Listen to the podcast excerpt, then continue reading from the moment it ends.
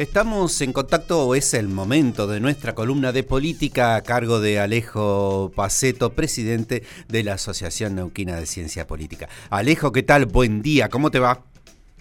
¿Qué tal? Buen día, Virginia, Mario, ¿cómo están? Te saludé yo primero, así que sí, Mario, Virginia, vamos. Buen día, Mario, Virginia, ¿cómo Ah, bueno, la de los reclamos era yo y ahora listo. Eh, bueno, no sé, fíjate, Alejo, ¿qué vas a hacer? Le lastimaste el alma a Mario Rojas. Yo te voy a dar el pie para que vos empieces a hablar de tu tema y zafes. Eh, decí. no, no, no, sí, perdón, los interrumpí. No, no, te iba a decir, hoy Ah. vas a hacer un combinado, ¿no? De política nacional e internacional. Y sí, porque la verdad es que vienen, estamos teniendo unos días eh, bastante agitados, no solo a nivel nacional, sino también internacional. Así que vamos a arrancar un poco, vamos a ver cómo, cómo comprimimos los dos temas, eh, pero sin lugar a dudas el, tema más importante, lo, que está sucediendo en Colombia, creo que está eh, ocupando la atención, está empezando a ocupar realmente la atención de, todo el mundo, algo que en realidad empezó a suceder, digamos, las manifestaciones eh, y la represión policial arrancó la semana pasada, pero se recrudecieron en los últimos días.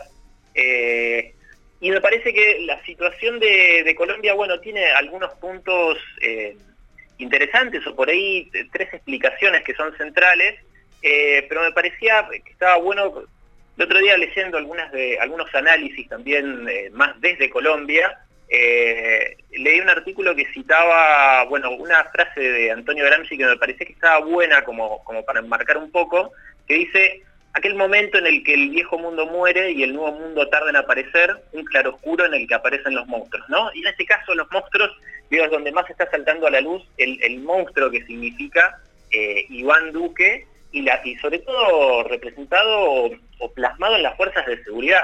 Eh, es, es muy fácil, digamos, se consigue muy fácil ver las imágenes de lo que está pasando en Colombia. Eh, la verdad que están matando gente sin, sin, mediar palabra, digamos, en la calle. Sí, Eh, perdón, voy a, voy a ampliar un toque eso. 24 muertes hasta el momento y hay imágenes, por ejemplo, de uno de los eh, integrantes de las Fuerzas Armadas disparándole a quemarropa a una de estas víctimas. Sí, sí, sí, la situación en Colombia es realmente terrible y creo que van a, vamos a tener todavía varios días de seguir viendo estas imágenes, eh, sean del mismo momento o imágenes nuevas que aparezcan de, días anteriores, digamos. Pero, pero la situación es realmente eh, muy difícil y lo que, lo que está evidenciando toda esta cuestión de, digamos, toda la, la crisis eh, en Colombia es algo que, que hay que entenderlo también, o sea, son es una crisis estructural, ¿no? Y que tiene que ver por qué la gente empezó a salir a las calles. Bueno, en, en primer lugar es la cuestión económica, que tiene que ver con un desencanto de, de larga data con el modelo económico colombiano, que si bien durante muchos años eh, tuvo un equilibrio macroeconómico, la inflación controlada, un tipo de cambio flexible, la realidad es que eh, Colombia es también una de las sociedades más desiguales que hay en Latinoamérica. Eh, y ante este intento de Iván Duque de llevar adelante una ley para recaudar plata ante una situación económica claramente en crisis, bueno, estaba empezando a tocar nuevamente los bolsillos de la clase media y las clases media y sobre todo la media baja, ¿no? Con aumento en los precios de los alimentos, de los combustibles, de los servicios esenciales. Entonces, ese fue quizás lo que podemos identificar como el disparador más fácil de por qué la gente salió a manifestarse a la calle. Pasa que también a eso se sumaron otros dos motivos y creo que el segundo eh, es, lo que estamos viendo y tiene que ver justamente con la policía, con las fuerzas de seguridad y un pedido muy grande de reforma policial. Eh, la situación en Colombia, más allá de que nosotros veamos lo que está pasando ahora estos días con la represión y con los asesinatos en plena calle, eh, Colombia viene, hace muchos años, están habiendo asesinatos a representantes de los movimientos sociales, en las zonas por ahí más cercanas a la montaña, o a la selva, a la sierra. Entonces, eh, hay, hay un pedido muy grande de la sociedad colombiana de, eh, bueno, ver qué se hace, cómo se reforma las fuerzas de seguridad.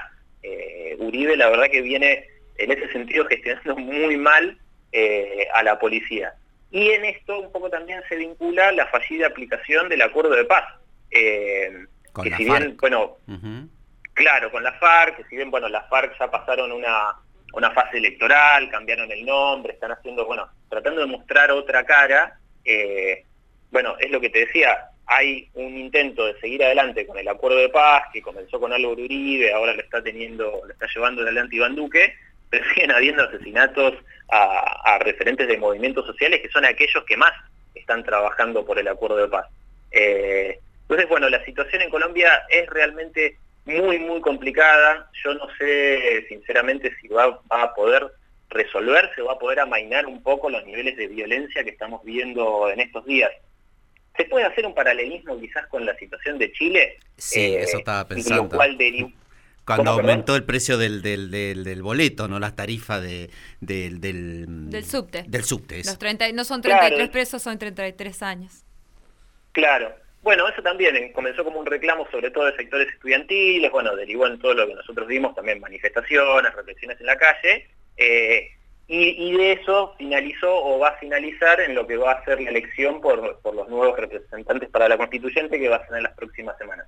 Yo no sé si de esto va a derivar, digamos, en Colombia, va a derivar en lo mismo. Eh, pero bueno, creo que hay que estar muy, muy atentos porque la situación eh, es realmente muy crítica, muy complicada y lo, lo, que se está viendo de Colombia la verdad que es terrible. Vos dijiste al inicio que había otro temita que tocaba acá a nivel nacional, a ver si es lo mismo que pienso yo. Sí, tiene que ver eh, también mirándolo un, poco desde lo más macro, para no meternos en lo específicamente jurídico, que tiene que ver con algunos desaciertos, eh, o algunos no, varios desaciertos que ha tenido eh, el gobierno nacional en estos últimos días, también en la última semana, y que tiene que ver con tratar de llevar adelante o pasar eh, definiciones políticas eh, que queden libradas a una decisión de la Corte Suprema de Justicia. Creo que en esto el gobierno eh, nuevamente quiere llevar adelante una, generar una narrativa, un tipo de épica que, creo que no, no, no le suma, porque sabe que se va a encontrar siempre con una pared muy grande el gobierno frente a decisiones que vaya a tener que terminar tomando la Corte Suprema de Justicia.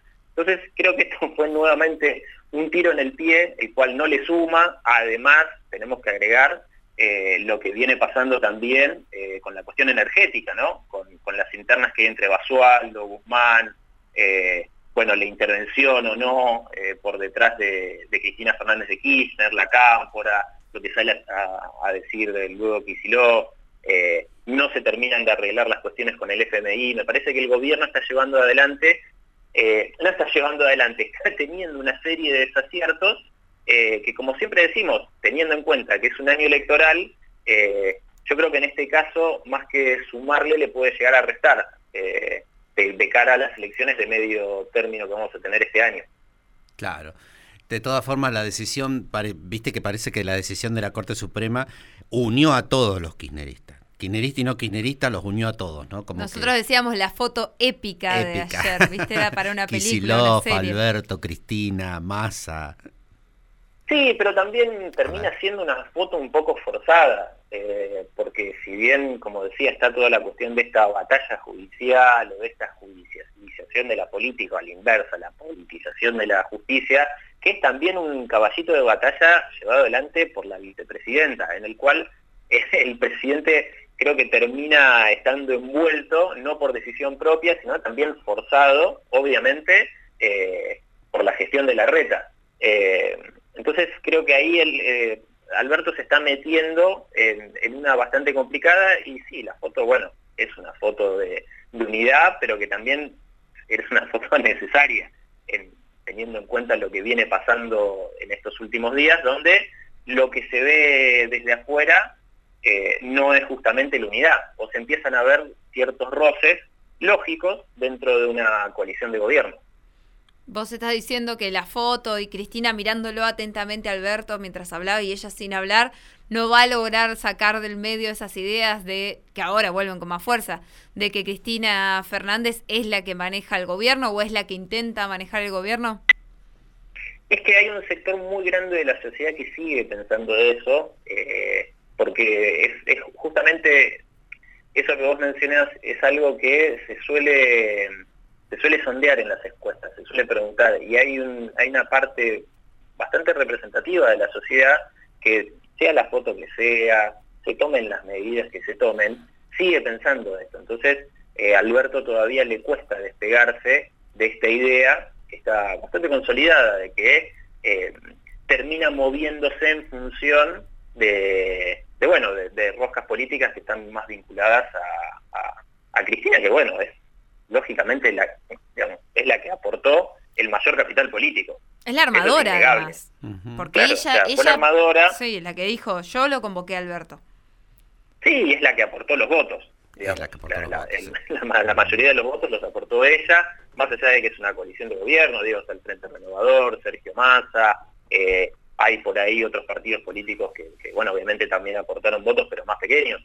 Eh, pero yo creo que esta, esta imagen eh, no, no va a terminarse, o, esta idea, bueno, que es, que es claramente sesgada y que también es fomentada desde la oposición, de que es Cristina la que termina manejando las decisiones de gobierno, o esto deteniendo alfiles políticos que son quizás de segunda línea, pero que por momentos terminan teniendo mayor incidencia eh, en la agenda que, un ministro, como es el caso de, de Basualdo con Guzmán.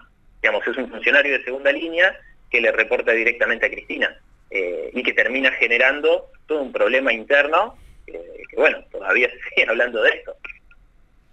Tal cual. Yo te quería preguntar si de alguna manera se puede leer también esta defensa de Cristina, viste que siempre se decía, no, es porque ella está muy enojada, quiere revancha por la justicia, por esto, pero si también se puede leer como que está defendiendo el capital político para que después sea Máximo Kirchner el presidente.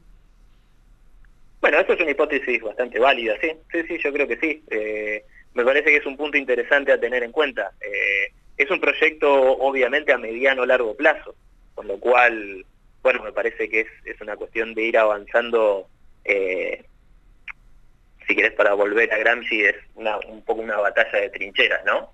Para, generar una construcción política, una nueva construcción política, una construcción política distinta a mediano o largo plazo.